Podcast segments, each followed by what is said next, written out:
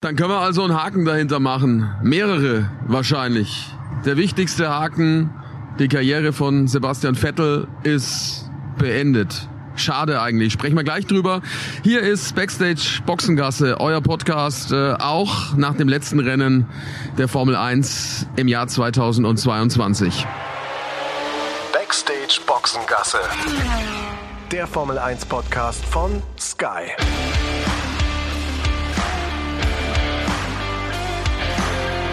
Mit Sascha Roos, Peter Hardenacke und Sandra Baumgartner. Ja, Sandra, Peter und ich sitzen jetzt im Bus ähm, auf der auf der Rück mal wieder auf, der, auf der Rückfahrt oder auf der Hinfahrt zum zum Flughafen ähm, ja und haben natürlich äh, so viel Gedanken und äh, Emotionen im Kopf, was hier an diesem Wochenende ähm, passiert ist, Peter. Ja, definitiv. Allen voran natürlich, was du ja auch gerade schon im Intro gesagt hast, äh, Sebastian Vettel, alle Augen waren auf ihn gerichtet, sein letzter Tanz. Äh, wir hatten so viele schöne Momente mit ihm und ähm, ja, ich finde nach wie vor so der prägendste Moment oder einprägendste Moment aus meiner Sicht, wahrscheinlich auch aus Sicht äh, vieler anderer, ist der kurz vor Rennstart, als sich Sebastian Vettel und Norbert Vettel, sein Papa, dann nochmal getroffen haben und sich umarmt haben. Also direkt äh, nach dem Interview mit, äh, das wir ja mit Norbert geführt haben, wo er dann nur gesagt hat, tschüss, äh, ich bin weg und zum Sebastian gegangen ist und ihn umarmt hat. Das war so eine, so eine, ja, so eine Szene, die man, glaube ich, dann auch nie, nie vergessen wird. Also das war so mein absolutes Highlight jetzt so, wenn ich äh, auf das Wochenende gucke. Ja, also sehe ich auch. Und der Tobi, unser Kameramann, hat's gedreht. Das ist ja sowieso, Sandra, du weißt es ja auch. Ähm, in dem Moment, glaube ich, als denkt man da gar nicht dran, dass man da so einen Moment festgehalten hat. Also der in 30, 40, 50 Jahren vielleicht äh, noch gesendet wird. Unser Tobi hat dieses Bild gemacht. Ja, das stimmt. Das ist auch alles immer noch so ein bisschen surreal so, ne? Weil du bist dann da so in allem drin und machst einfach deinen Job so gut du kannst und so weiter und so fort.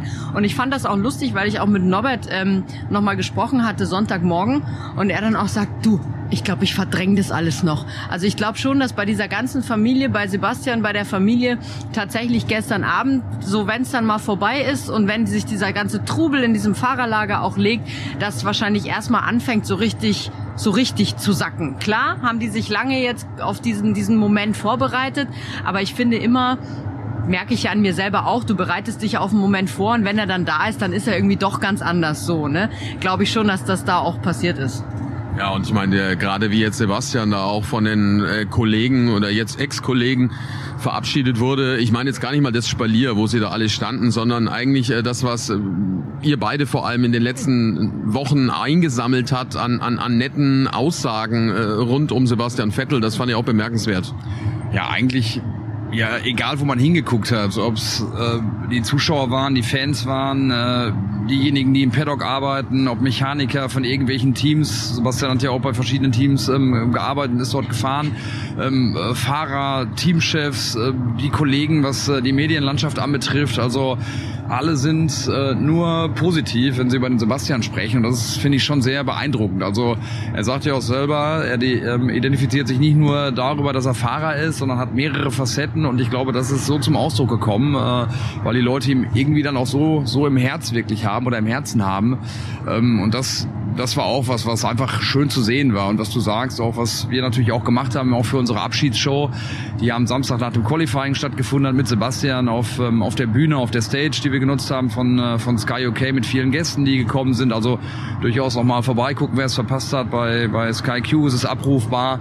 Ähm, da haben wir ja auch Töne eingesammelt von, von Fahrern zum Beispiel auch. Daniel Ricciardo, Max Verstappen, die mir im Kopf geblieben sind, die gesagt haben, der Sebastian war es, der angerufen hat, als es uns schlecht ging. Max nach seinem Silverstone-Unfall Fall Daniel Ricciardo, als er wusste, dass seine Karriere zu Ende geht, bei, bei McLaren zumindest mal. Ähm, und das zeigt die Größe, die Sebastian Vettel hat, neben seinem großen sportlichen Wert. Er bringt aber auch Leute zusammen, merkt man so, ne? Weil wir haben ja mit Mark Webber gesprochen, der sollte ja eben auch in dieser Sendung dabei sein. Mark Webber ist aber Experte, TV-Experte bei Channel 4 und das ist ja die große Konkurrenz in England zu Sky. Und eigentlich ist da klar, strikt getrennt. Mit Mark Webber wird nichts gemacht und auch Channel 4 möchte das nicht. Und sie haben eine große, große Ausnahme gemacht. Für diesen Moment, dass Mark Webber noch während die Channel 4 Sendung lief, zu uns rüberkommt, sich auf diese Bühne setzt und mit uns über Sebastian spricht. Also da, da merkt man schon auch nochmal, wenn du dann sagst, hey, es geht hier um den Sebastian, da werden dann auf einmal so ein bisschen so Grenzen verschoben und Tore geöffnet. Das finde ich schon auch schön zu sehen. Und ich war ja dann abends noch, wir haben ja leider den Start dieses Laufs verpasst, den der Sebastian da initiiert hat. Aber ich hatte mir gedacht, naja, ich gehe dann nochmal hin und warte drauf, bis die zurückkommen, weil ich für mich gedacht habe, ja, das ist wahrscheinlich der einzige Moment, wo ich mich vernünftig von ihm verabschieden kann, weil ich es am Sonntag einfach nicht schaffe, weil ich ihn wahrscheinlich nicht mehr wirklich sehe. Und dann wollten wir uns da auch noch so ein T-Shirt abgreifen, die es ja da gab, diese Danke Sepp T-Shirts. Die wurden von der Formel 1 gemacht und die haben nicht damit gerechnet, dass so viele Menschen zu diesem Lauf kommen, dass ähm, ich würde mal sagen, ein Viertel der Leute, die da waren, kein T-Shirt mehr bekommen haben, weil es einfach, also ich weiß nicht, über 100, locker, über 100 Leute da waren, die äh, dieser Einladung von Sebastian gefolgt sind, zu sagen, verabschiedet euch von mir, indem ihr mit mir einmal um die Strecke lauft. Schon toll. Ja, auf jeden Fall. Also was was da alles los war und dann auch, ich finde den Moment auch äh, echt gut äh, von der von der FIA oder von der Formel 1, weiß ich, wer das dann organisiert hat, dass er äh, mit den ersten dreien da nochmal interviewt wurde, dass er da auf Start und Ziel auch nochmal einen Donut drehen durfte und sich da auch verabschieden konnte. Und ich fand es sehr bemerkenswert, dass er nach so einem Rennen, gut, äh, war jetzt für ihn nicht, äh, ging nicht um einen Sieg oder so, er ist am Ende ja Zehnter geworden, hat zum Glück ja noch den Punkt äh, ergattert. Aber es war für ihn jetzt kein mega anstrengendes Rennen, aber trotzdem, dass er da noch so klar im Kopf war, so eine tolle Rede zu halten. Also an alle hat er gedacht, er hat alle mit eingeschlossen, sehr klar, nach anderthalb Stunden schweißtreibender Arbeit äh, hinterm Lenkrad. Das fand ich auch äh, extrem stark. Ja, absolut. War wirklich ein, ein ganz würdiger Auftritt für den Sebastian. Tolles letztes Wochenende. Na, und wenn du sagst, Leute zusammenbringen, auch wenn man äh, gesehen hat, am Donnerstagabend oder am Mittwochabend, ähm, als die Fahrer sich nochmal alle getroffen haben, auch in so einer Einigkeit. Ähm, Ralf hat es ja auch gesagt, das gab es äh, damals zu seinen Zeiten, zu seinen aktiven Zeiten nicht. Timo hat gesagt, bei ihnen war es damals schon ein bisschen besser zum Ende.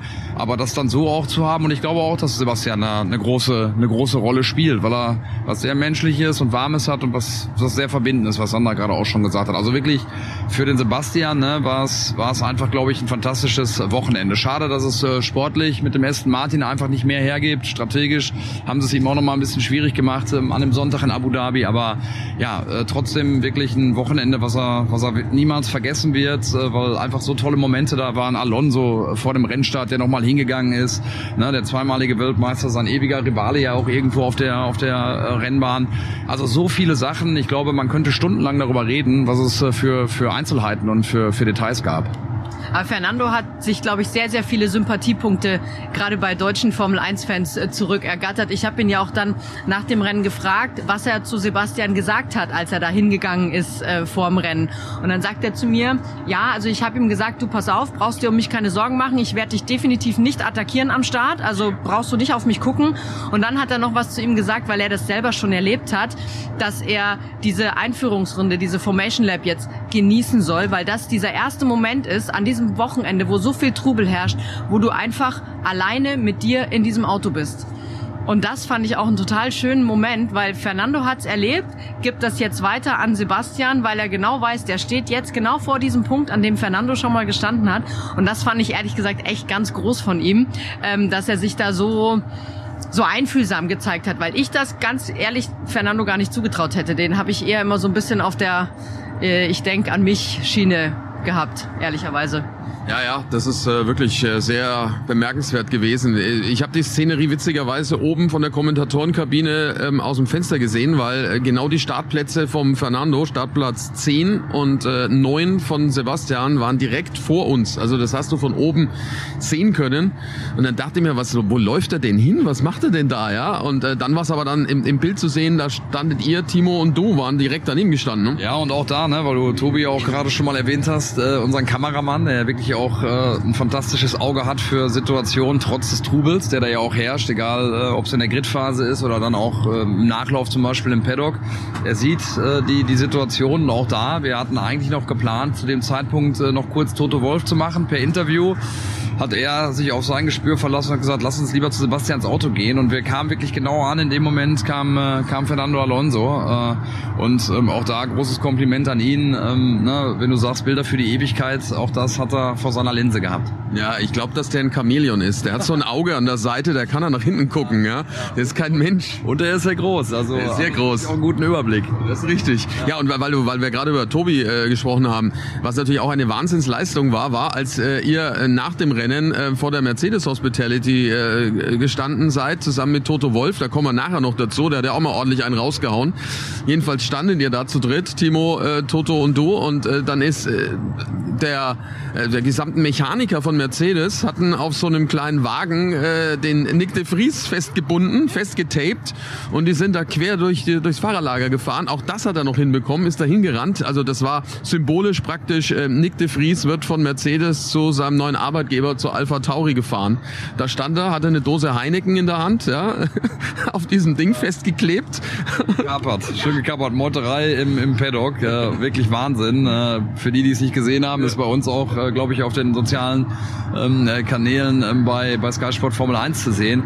Aber da zum Beispiel auch, ähm, da war es dann aber Toto Wolf, der den Hinweis gegeben hat, oh, da müsst ihr jetzt mal drauf. Und ich konnte es erstmal nicht sehen, weil so viele Leute dazwischen waren und war dann froh, dass der Tobi irgendwann auf der Höhe war. Und dann habe ich gesehen, dass es der kleine Nick de Vries ist, äh, der da einmal quer durchs Paddock äh, ge gefahren wurde von seinen Leuten. Ja, gefesselt. Sehr, gefesselt, ja, war wirklich, war sehr, sehr lustig. Und äh, das Interessante ist, dass der Tobi da niemanden über den Haufen gerannt hat, weil es war so viel los. Aber gut, die gehen natürlich aus dem Weg, weil du sagst, der ist sehr groß. Und es war ja auch noch der Kioni mit dabei. Das ist auch ähm, einer, den man ähm, manchmal sieht bei uns im Bild, der aber auch ganz wichtig ist für, für unser Produkt, weil der ist quasi, ähm, der deckt die Blindside, wie man so schön in der NFL sagt, ne? vom Tobi. Der ist immer dahinter und schaut, dass der nirgendwo dagegen rennt und führt den manchmal. Und dazu muss man sagen, das ist sehr lustig, weil der Tobi, wenn der dann arbeitet, der möchte nicht angefasst werden. Also du kannst den nicht einfach hinten packen und sagen und den wegreißen, sondern du musst das, die haben da so eine, so eine telepathische Verbindung, glaube ich. Du musst das so, so steuern, ohne ihn anzufassen. Ist sehr lustig. Aber mit Nick de Vries, ne, das war ja schon gemein,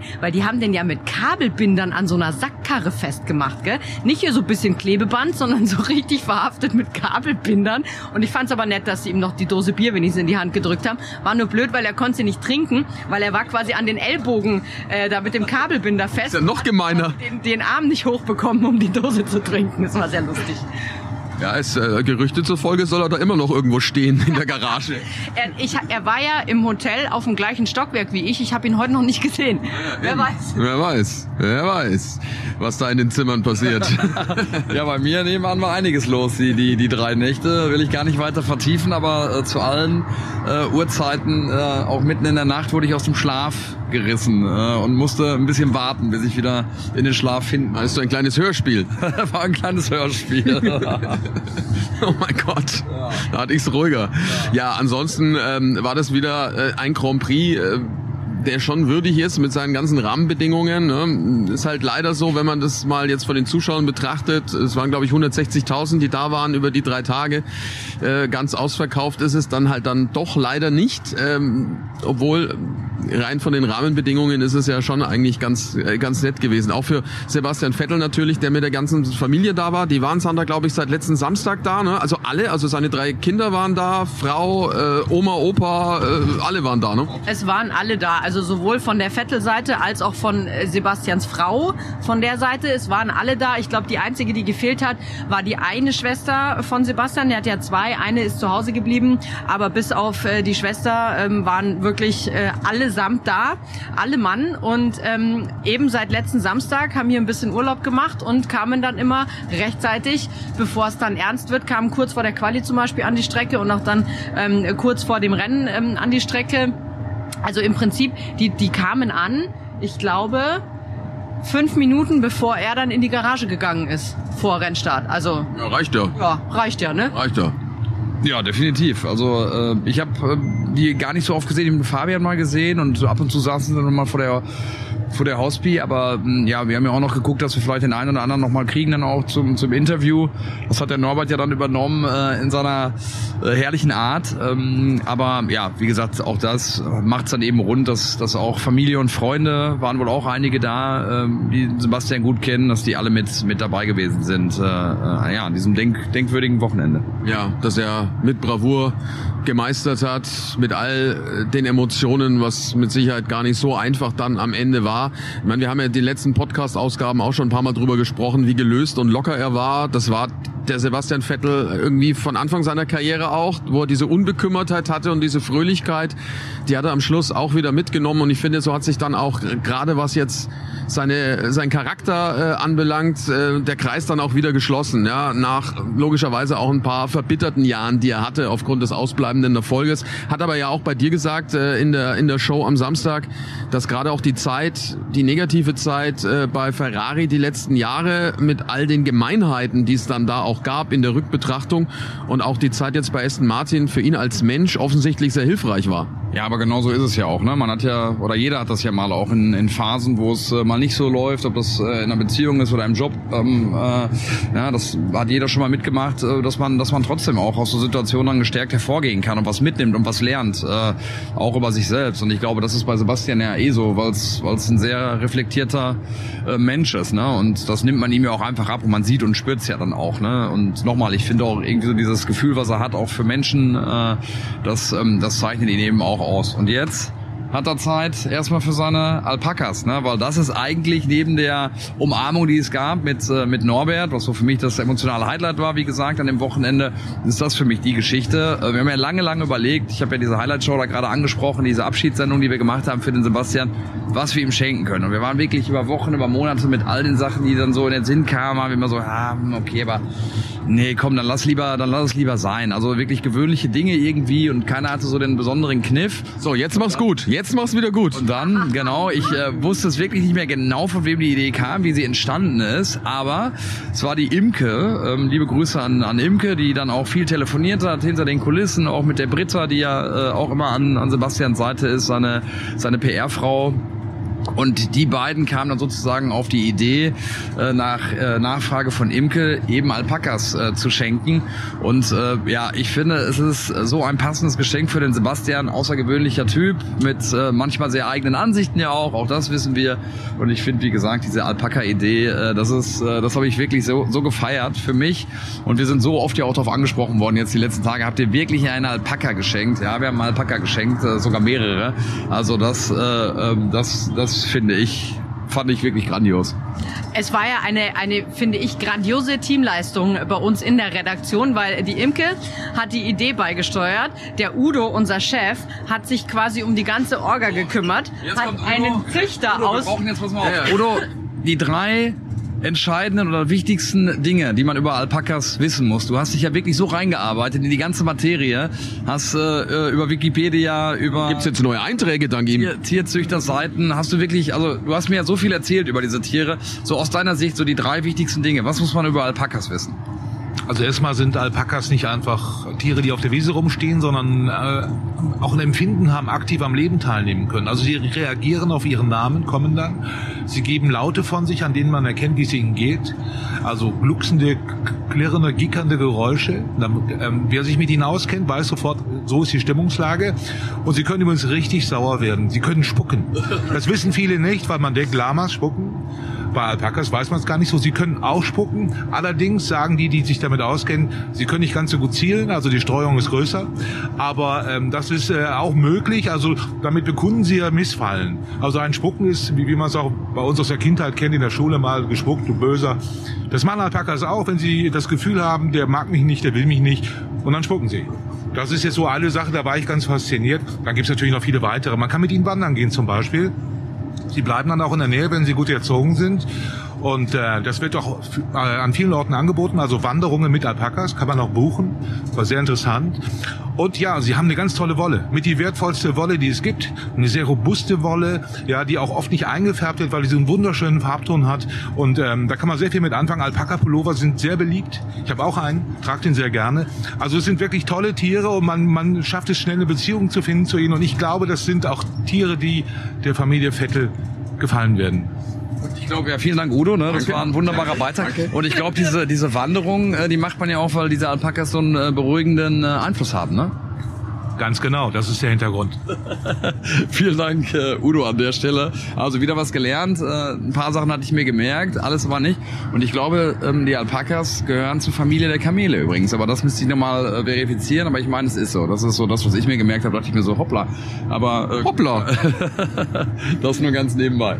Das kann ich mir gut vorstellen, weil ich habe mich dann ja auch sehr, äh, sehr viel mit Alpakas beschäftigt, weil ich irgendwo nämlich mal in so einem Nebensatz gelesen hatte, dass das sehr umweltfreundliche Tiere sind. Und das hat mich dann natürlich interessiert, gerade auch in Verbindung Sagen wir mal ein Tier, das nicht umweltfreundlich ist. die Kuh. Die Kuh, ja okay, die Kuh, äh, CO2, da gebe ich dir recht. Da hast du recht. Genau, also Alpakas, Alpakas haben relativ wenig äh, CO2-Ausstoß und weil sie nämlich keine Hufe haben, sondern so weiche Füße, wie es eben Kamele haben, sind sie auch für die Vegetation super, weil sie nämlich die Pflanzen nicht zertrampeln. Und aus, außerdem, und jetzt pass auf, außerdem, die Art zu fressen ist sehr umweltfreundlich. Aha. Ja, weil sie schneiden nämlich das Gras und Ziegen zum Beispiel rupfen es aus. So, jetzt kommt ihr.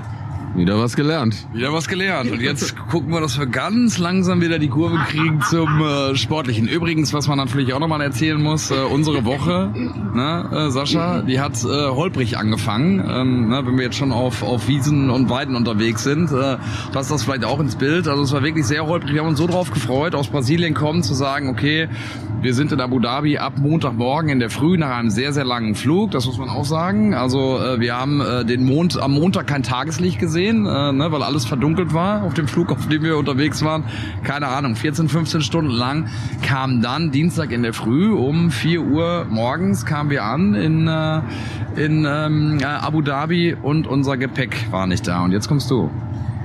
Ja, also wir waren ja nicht die Einzigen, bei denen das ge- gefällt. Nee, Dienstag. Es war Dienstag. Es war tatsächlich Dienstag. Der Montag ist ja weg, wie wir, haben- gesagt. Wir haben den Montag, Mehr dran erinnern. den Montag ist, äh, den haben wir verloren irgendwo auf der Reise. Im Dunkeln. Irgendwo war der Montag weg und wir kamen dann an und äh, unsere Koffer nicht. Wir waren nicht die Einzigen, viele. Und dann ist das, äh, sag mal, eh immer eine blöde Situation für alle, die auf ihren Koffer warten. Und äh, dann war die Problematik, dass äh, das nicht so wirklich gut organisiert war, um es mal so zu sagen. Es wurden dann irgendwelche Zettel ausgeteilt, wir haben uns da eingetragen. Lange Rede, kurzer Sinn. Ähm, wir waren dann am Dienstag im Hotel und dann dachten wir, na okay, den einen Tag, den kriegen wir schon irgendwie rum. Ich habe im Handgepäck auch immer äh, Notwäsche dabei für einen Tag, aber eben nicht für zwei, weil das dauerte dann ein bisschen länger, nämlich bis ähm, Mittwochabend, bis mein Koffer da war von Timo und ähm, ja, Peter kam das Gepäck irgendwann mittags, ja, und meins war nicht da und ähm, dann waren wir am Flughafen, haben gefragt, wo ist es denn? Nicht da, liebenswürdigerweise, der Timo mich mit begleitet, damit ich nicht ganz allein da durch die Gegend mich fragen muss und man vor allem parallel an zwei Stellen fragen kann. Der, der Peter hat die Orga aus dem Hotel gemacht. Äh, liebe Grüße auch an den Ich bin fündig geworden. er ist fündig geworden. Das war nämlich das Interessante. Auf einmal äh, bekommt er nämlich eine, wie war das? Wie war das überhaupt? Eine, eine Nummer zugespielt aus Österreich. Der Arslan, äh, unser wirklich netter und treuer Helfer aus äh, dem Hotel, in dem wir gewesen sind, äh, Yas Rotana Island oder Yas Island Rotana oder sowas, äh, der uns da wirklich sehr geholfen hat durch diese Misere. Der kam irgendwann und hat gesagt, jetzt kommt hier nochmal eine Nummer, ist eine Nummer von euch. Und das war irgendwie eine plus 4-3 Nummer, also äh, eine österreichische Vorwahl. Ich gesagt, nee, wir kommen aus Deutschland, kann nicht unsere Nummer sein? Ja, warum? Äh, ja, weil das kann sein, dass einer von denen äh, den Koffer oder diese Nummer den Koffer von euch äh, mitgenommen hat. Zumindest ein. Aha, okay, gut. Äh, dann habe ich dort angerufen und dann war es äh, wirklich jemand von äh, Mercedes, äh, die im Catering bei Mercedes arbeitet und hat gesagt, ja, wir haben einen Koffer mit dabei.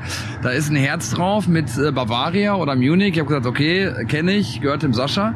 Ähm, ja, tut uns wahnsinnig leid. Wir haben den aus Versehen mit äh, eingepackt. Ähm, der stand da nämlich irgendwie auch rum mit bei unserem Gepäck und rums haben wir den mitgenommen und der steht jetzt bei uns hier im Paddock. Und dann äh, konnte ich dir, du warst ja mittlerweile schon wirklich fast konsterniert, äh, weil du so lange warten musstest und keiner deinen, deinen Koffer finden konnte, habe ich dich angerufen und dann war schon mal so der erste Brocken ist runtergefallen. Dann wurde es natürlich noch mal ein bisschen zäh, ne, weil äh, der, der den Koffer bringen sollte, das wurde dann angeboten für mich, gesagt, ja, ja, das machen wir. Äh, unser Koch, der ist unterwegs, der kauft gleich ein, der hat den, äh, der hat den Koffer vom Sascha hinten im, äh, im, äh, im Kofferraum, der bringt den gleich vorbei, aus gleich und fünf Minuten, zehn Minuten, glaube ich, Sascha, wurden dann am Ende noch mal vier Stunden oder wie Ja, war's? ja knapp fünf waren es dann am Ende, bis ich meinen Koffer hatte. Egal, ich habe ihn dann um 18 Uhr bekommen, habe ihn ausgepackt, schnell die Sportsache ran und dann bin ich anderthalb Runden um die Strecke gerannt vor lauter Frust. Also da musste mein Kopf frei bekommen. Hat mir aber geholfen, war gut. Ja, und ich habe hab gelernt, gelernt, dass man tatsächlich lange mit einer Unterhose und einem T-Shirt auch rauskommt. Oh. Also von, äh, von Dienstag, von Dienstagmorgen bis, äh, bis Mittwochnachmittag äh, mit Sporteinheiten und so weiter. Also ich habe viel Hand gewaschen. Ich wollte Äh, gerade sagen, du hast gewaschen. Also das müssen wir jetzt an der Stelle schon sagen. Du bist kein Dreckbär, du hast die schon gewaschen. Dreckbär, aber äh, da hat natürlich dann die Sonne auch geholfen. Es war ja sehr heiß, dass man die Sachen dann immer schön raushängen konnte und äh, dann wieder tragen konnte nach äh, nach ein zwei Stunden. Aber das war schon echt zäh. Ne? Also dann wirklich so, weil natürlich auch so diese diese Hinhaltetaktik und immer so scheibchenweise. Ja, wir haben gerade gehört, der kommt also jetzt in den nächsten Stunden und aus den nächsten Stunden wurde dann doch irgendwie noch mal ein ganzer Tag und mehr. Das ist dann tatsächlich irgendwann irgendwann zäh gewesen und ist so ein bisschen aufs Gemüt geschlagen. Ja, und ich habe mir Sachen geliehen. Ich hatte am Mittwoch tatsächlich eine, eine Boxershort vom Tobi an, die war ein bisschen groß. Äh, Socken hatte ich auch vom Tobi, die waren auch ein bisschen groß. Dann hatte ich eine, eine Short vom, also eine, eine kurze Hose vom Ralf und ein Hemd vom Ralf an. Hast aber ganz schön viel durchgewechselt, die, die, die 24 Stunden, ne? Wolltest wolltest Ja, ja. von allen mal so gucken, was die so tragen, oder? Ja, ja, genau. Hab so ein bisschen. Von der Sandra hatte ich nichts an, aber ein bisschen mal Probe getroffen. Ja, Sandra kam erst später. Ja, also das war die Story. Also da äh, hatten wir auch einiges, einiges erlebt dann am Ende. So ist es dann halt auch irgendwie. Ja, dann, äh, wir haben schon über Wandern gesprochen.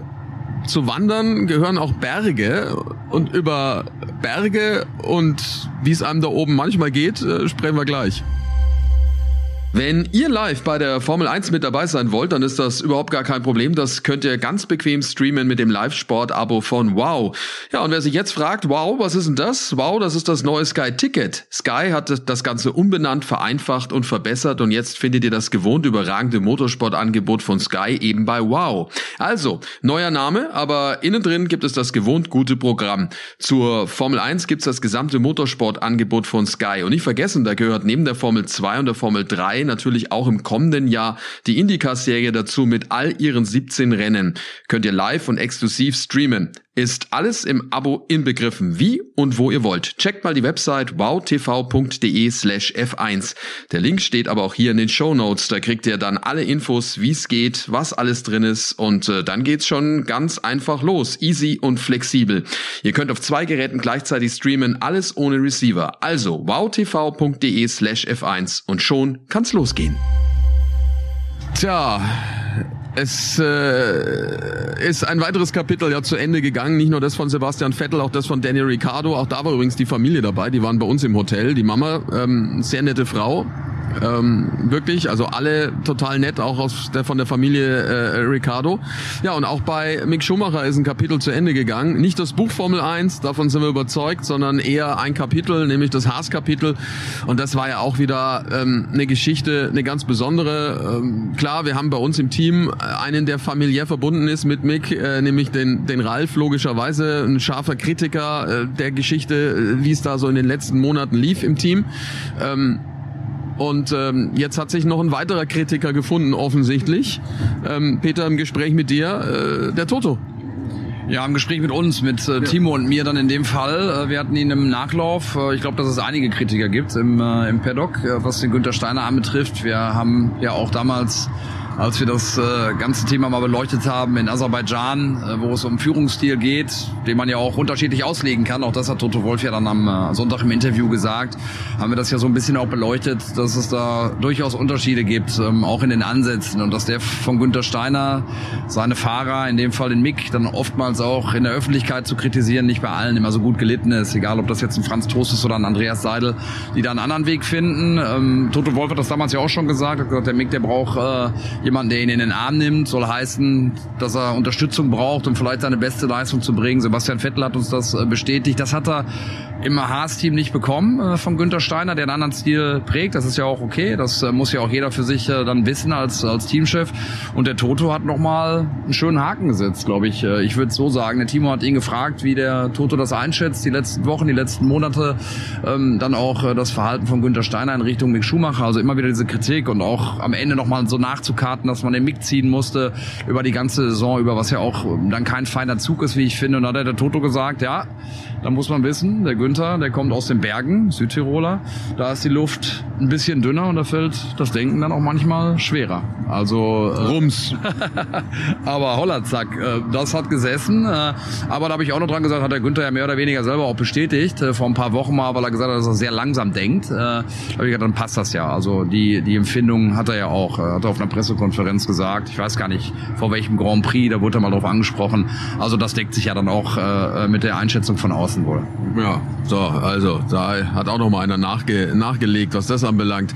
Ja, und äh, dann äh, wird Nico Hülkenberg jetzt äh, vorgestellt als zu, zu Mick nochmal sagen. ja, also gleich zu Hülkenberg. Ja, lass, weil, weil ich finde es schon auch beeindruckend, wie der Mick mit der Situation umgegangen ist. So lange gewartet, so lange hingehalten worden ja auch. Und dann am Mittwoch hat das erst erfahren in einem Vier-Augen-Gespräch von, äh, von Günther Steiner, dass es wirklich zu Ende geht. Und alle haben ja schon mehr oder weniger gewusst, dass es der Nico Hülkenberg wird, der da ins Auto ähm, steigen wird in der nächsten Saison ja nur noch um den Tag. Also Mittwoch hat das mitgeteilt bekommen, am Donnerstag kam er dann auch ins Paddock, der Mick, und auch wie er das gelöst hat, auch medial nach außen, äh, auch darüber zu, zu berichten. Auch das zeigt, welche Größe er hat. Und der Ralf hat es ja auch oft gesagt, er bewundert die Ruhe von Mick. Er war längst mal irgendwann äh, ausge, ausgerastet. Der Timo bestätigt das genauso. Und das finde ich bemerkenswert. Der Mick mit seinen 23 Jahren, äh, mit den Situationen, die er jetzt schon gemeistert hat, hat er da auch nochmal eins draufgesetzt. Das hat er unfassbar gut gemacht. Meine, meine Einschätzung. Finde ich auch. Ich habe ihn äh, da ja auch erlebt, weil wir haben das ja dann auch im Warm-up gespielt, ne, das Interview, Peter, das du gemacht hast mit ihm. Da gebe ich dir vollkommen recht, habe aber am Freitag wiederum einen komplett anderen Mick Schumacher erlebt. Wir haben ihn ja gesprochen nach den Trainings, wie wir das jeden Freitag tun. Und da hatte ich den Eindruck, dass er wirklich, ich sag mal, sehr angefasst, vielleicht auch leicht angeschlagen war von dieser ganzen Situation. Ähm, möchte ich ihm auch gar nicht irgendwie als negativ auslegen oder irgendwas. Es sind einfach Emotionen, die sind da und er war einfach auch sehr enttäuscht darüber, dass es für ihn erstmal da irgendwie nicht weitergeht. Aber das, da, da merkst du, wie man das wahrscheinlich auch über so ein Wochenende so verarbeitet irgendwo. Wenn du kriegst die Nachricht. Aber verbal ja nicht. Also er hat ja nicht verbal nachgekartet gegen, ja. Steiner, gegen Günther Steiner oder das Haas-Team. Das meine ich, dass er das ja. mit einer Größe macht. Ja. Dass er niedergeschlagen ist oder dass das für ihn schwer zu verkraften ist, das leuchtet ja ein. Aber ich finde, dass er sauber bleibt. Ne? Das auf jeden Fall, aber ich fand auch beeindruckend, dass man ihm eben an dem Donnerstag diese Emotionen, die man vielleicht ja auch im ersten Moment stärker hat, gar nicht so sehr angemerkt hat, sondern er sehr ruhig war und sehr klar und auch, ähm, also ich habe ihm diese diese Enttäuschung mehr an diesem Freitag erst angemerkt als an dem Donnerstag. Ja, weil es sich dann wahrscheinlich äh, setzt. Ne? Dann sieht er das Auto, dann sieht er seine Mechaniker, dann steigt er da rein. Das ist ja dann auch, weiß ja auch nicht, ob er überhaupt wieder mal reinsteigt in so ein Auto. Also das steht ja nach wie vor in den Sternen. Aber es kann ja durchaus sein, dass er nächstes Jahr, was wir gehört haben von Toto Wolf, ja dann bei Mercedes unterkommt. Also ja, wäre ja ein guter Move, ne? Also auch was so die Einschätzung der Experten dann betrifft, Timo oder oder auch Ralf, die die sagen, dass so ein Schritt dann in Richtung Mercedes, wenn er da als Ersatzfahrer unterwegs ist, viel lernen kann einfach, ne? Und äh, dann eben auch in einem Umfeld ist, was was ihm vielleicht dann auch besser tut und was besser zu ihm zu ihm passt. Ich würde es ihm sehr wünschen. Ich würde das einen guten Move finden. Die Frage, glaube ich, ist natürlich dann auch mal so ein bisschen auch mit mit dem Vorhaben von Audi wenn die wirklich Richtung 2024 schon äh, mit in die Formel einstoßen, zumindest was die Anteile dann auch äh, anbetreffen, 26 ja dann äh, fix dabei, wenn es die neue Motorengeneration gibt, aber wenn sie schon eher auch den Weg da ähm, reinfinden in die Formel 1, äh, dann müsste der Mick natürlich irgendwie auch eine gewisse Freiheit haben und vielleicht eine Ausstiegsklausel haben. Also aber ich hoffe, wie gesagt, dass man da zu einer Einigung kommt. Mercedes mit Toto Wolf auch als, äh, als Teamchef, äh, das wäre mega. Gut, man weiß ja auch nicht, was mit Lewis Hamilton ist, ne? Vielleicht hört er ja doch auf irgendwann in absehbarer Zeit, weiß er nicht.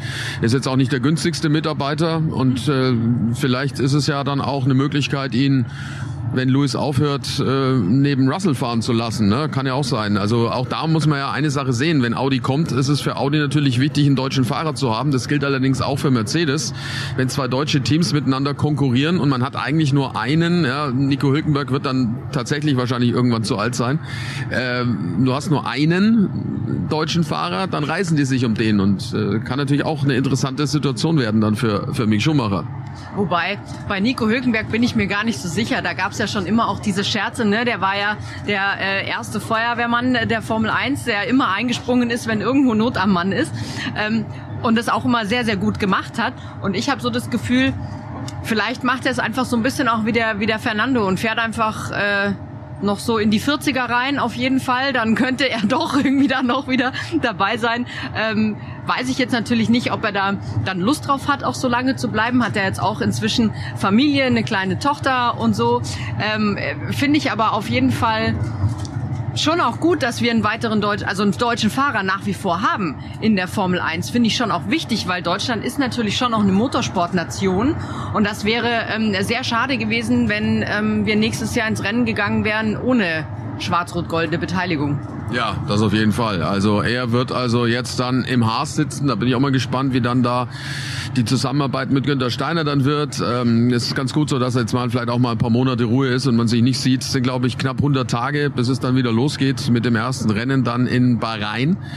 Ähm, dann also mit mit Nico Hülkenberg. Ja, noch ganz kurz zum Sportlichen, was passiert ist. Ähm, Max Verstappen hat gewonnen, 15 Siege in der Saison, den Rekord weiter ausgebaut und Charles Leclerc hat das Duell um Platz zwei gewonnen. Also das ist dann vielleicht noch ein bisschen versöhnlich für Ferrari. Ob's allerdings Mattia Binotto retten wird, das ist die große Frage. Ich glaube schon, ehrlich gesagt, weil die haben jetzt an diesem letzten Wochenende beide zweite Plätze klar gemacht. Also nicht nur bei den Fahrern, sondern auch in der Konstrukteurs-WM. Gut, da spielt natürlich auch mit, dass da bei Mercedes auch wieder ein bisschen was schiefgelaufen ist, etc.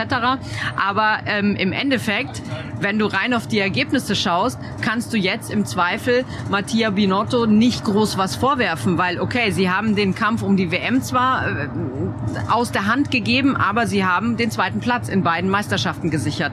Also ist, glaube ich, schwierig, den jetzt da aus der Tür zu komplementieren. Wenn man es wollen würde, schafft man es natürlich. Aber ich könnte mir schon vorstellen, dass diese, diese zwei zweiten Plätze seinen Job gerettet haben. Also der Wechsel zu Ferrari wird schwer für Verseur dann.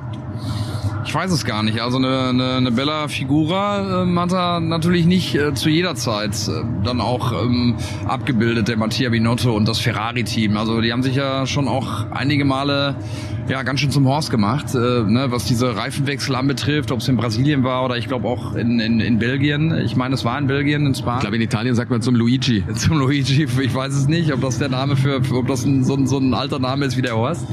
Aber ähm, da hat man sich natürlich nicht mit Ruhm bekleckert. Äh, das sind natürlich schon Dinge auch, die, die glaube ich auch mit erzählt werden, wenn man über dieses Jahr spricht, was Ferrari anbetrifft. Äh, einen Schritt nach vorne gemacht, ja. Der Anspruch ist natürlich immer zu siegen. Jetzt sind sie mal einen Tacken näher dran, stehen sich aber doch auch selbst öfter im Weg.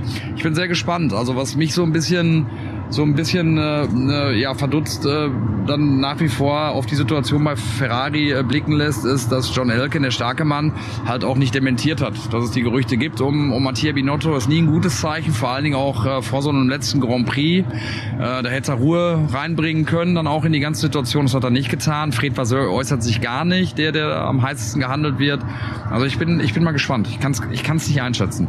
Ja, und bei Red Bull, da gab es ja auch Stress nach Brasilien, haben wir ja auch drüber gesprochen. Perez hat selber vergeigt, finde ich. Also der hat kein gutes Rennen abgeliefert, er hatte vielleicht auch nicht die optimale Strategie, aber hätte es trotzdem ja schaffen können. Ähm, nur Dritter geworden und damit auch Dritter in der WM. Und äh, Dr. Helmut Marko war ja dann unterm Podium direkt äh, im Gespräch mit, mit Timo und mit, mit dir, finde ich auch ganz schön kritisch, was den Sergio Perez anbelangt. Ich meine, klar, im Vergleich, im direkten mit Max siehst du immer ein bisschen schlecht aus, aber er hat ihm schon zwei, drei mitgegeben. Hat er ja über die ganze Saison eigentlich immer wieder mal gemacht. Also ich meine, es ist halt einfach so, so kristallklar, dass Max Verstappen da die absolute Nummer eins ist und dahinter erstmal nichts kommt und dann irgendwann ganz, ganz weit abgeschlagen Sergio Perez. Äh, am Anfang der Saison sah es mal ganz gut aus, da hat er dem Max das Leben schwer gemacht. Äh, mit äh, dem neuen Reglement ist er am Anfang besser zurechtgekommen, äh, bis Max die Kurve bekommen hat, im wahrsten Sinne des Wortes. Aber ich bin gespannt. Es gab ja auch die Gerüchte vor dem Wochenende, dass es noch gar nicht so klar ist, dass Perez dann auch im nächsten Jahr bei Red Bull fährt. Das hat äh, Dr. Marco ja dann allerdings dementiert und bestätigt, dass äh, Perez bleibt. In dem Zuge ja auch ähm, erwähnt, dass äh, Ricciardo kommen wird ähm, als, als Ersatzfahrer für, für Red Bull und dann auch Marketingaufgaben übernehmen wird. In typischer Helmut Marco-Manier. Aber äh, ja, äh, kein gutes Haar an Sergio Perez gelassen in der einen oder anderen Situation. Aber sie wissen auch, äh, dass sie, dass sie äh, Perez einiges zu verdanken haben, vor allen Dingen natürlich im letzten Jahr, als er äh, dem Max den Weltmeistertitel mitgewonnen hat, indem er Hamilton aufgehalten hat. Ja, übrigens, äh, kleiner Hinweis an, an alle, die zuhören. Äh, wir sind jetzt 38 Minuten mit unserem Podcast unterwegs und sitzen so lang im Auto und wir fahren die erste Kurve. Ja. Sind bisher nur gerade ausgefahren, das ist mir gerade aufgefallen. ja, äh, passt eigentlich. Dann können wir jetzt auch langsam die Biege machen. Ne? Also ich denke, wir haben alles, alles behandelt, was so, was so los war. Ich wollte dazu noch was sagen zu dieser Situation bei Red Bull und mit Max und, und äh, Sergio Perez, ähm, weil ich habe mich dann natürlich gefragt, es ist ja sich, glaube ich, genau um einen Punkt nicht ausgegangen für Sergio Perez mit diesem zweiten äh, Platz in der WM. So, jetzt denkst du zurück an Sao Paulo und hätte der Max den Perez da wirklich durchgelassen, dann hätte es hinten raus geklappt. Mit so, was macht der jetzt unser Fahrer? Der hat, der ist auf die Tankstelle gefahren. Wollte einen Kaffee? Wolltest du einen Kaffee? Ich weiß es nicht. Ah. Aber oh ja, er geht. Na ja, gut, wir stehen. Reden wir weiter. Wir stehen, aber auch nicht an der Zapfsäule, sondern irgendwie in der Spur daneben. Also um tanken geht's, glaube ich, nicht. Keine Ahnung. Nein, ich habe mich dann natürlich gefragt, kommt da jetzt im Nachhinein diese Diskussion von Sao Paulo wieder auf, äh, quasi auch im Team mit dieser, nee, ich lasse den nicht vorbei, weil dann wären die Punkte da gewesen. Ich glaube nicht, dass sie nochmal aufkommen wird. Ähm, ich weiß nicht, wie, wie intern das, wie belastet das Verhältnis wirklich ist zwischen Perez ähm, und, und der anderen Seite, kann man ja, glaube ich, fast schon sagen, weil, wie gesagt, Max da, glaube ich, auch alles, alles in der, in der Hand hat. Ähm, also ich glaube, Perez muss sich mit der Situation abfinden. Was Besseres wird er nicht mehr kriegen als Red Bull. Äh, das weiß er auch. Äh, finanziell wie äh, von den Möglichkeiten vorne mitzufahren, wie stolz er am Ende ist ähm, und ob ihm das dann vielleicht im Wege steht, kann ich nicht einschätzen, aber ich glaube, intern wird das kann, sind die Sachen, glaube ich, klar.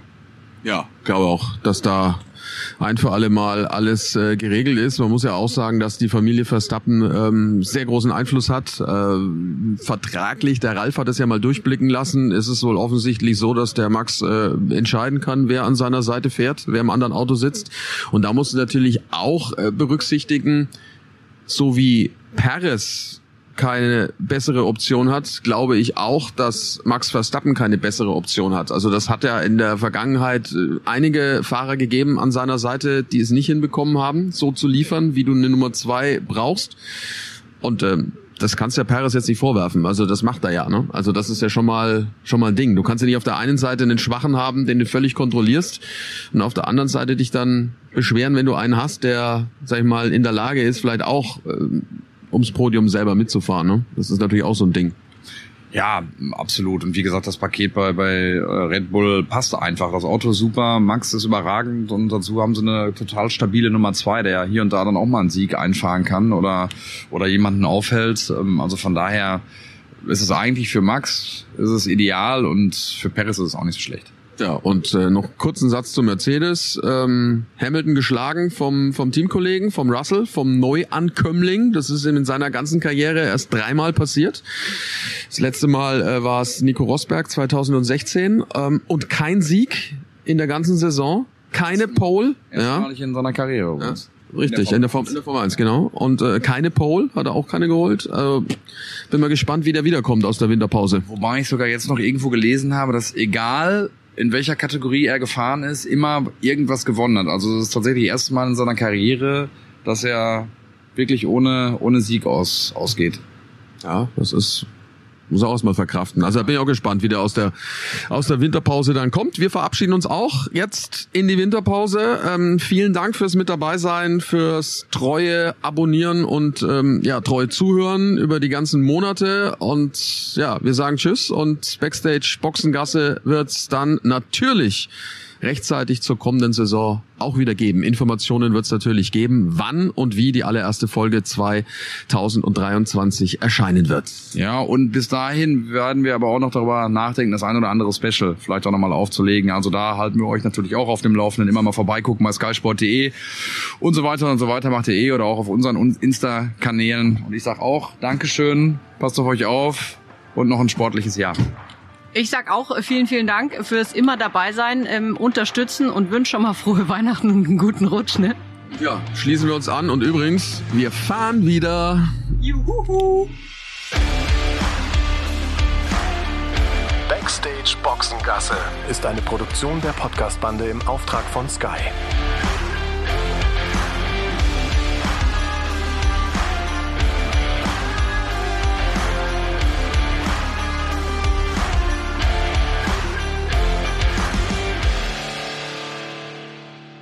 Liebe Tennisfreunde, der letzte Mad Dog und Wingman Podcast in diesem Jahr und wir werden natürlich zurückschauen auf die ATP Finals und uns ein bisschen mit der abgelaufenen Saison beschäftigen. Aber, mein lieber Wingman, wir haben auch einen Gast. Ja, wir haben einen Gast und zwar Tatjana Maria, mit der wir über die Freude am Tennis sprechen, mit der wir über ihre Familie sprechen, nochmal eine Reise zurück auf den heiligen Rasen mit ihr machen, auf das großartige Wimbledon-Turnier, was sie gespielt hat. Also es ist ein ganz, ganz tolles Gespräch mit Tatjana Maria, hat uns sehr, sehr viel Spaß gemacht und äh, ja, wir geben auch mal die Prognose ab. Was passiert 23? Wer gewinnt wo in 23? Wir wissen es. Nein, Spaß beiseite, wir wissen es natürlich nicht. Aber wir geben ein paar Tipps ab und freuen uns, wenn ihr dabei seid da draußen auf unseren 23. Podcast in diesem Jahr und im nächsten Jahr geht's dann knackig weiter. In diesem Sinne, wir freuen uns, wenn ihr dabei seid.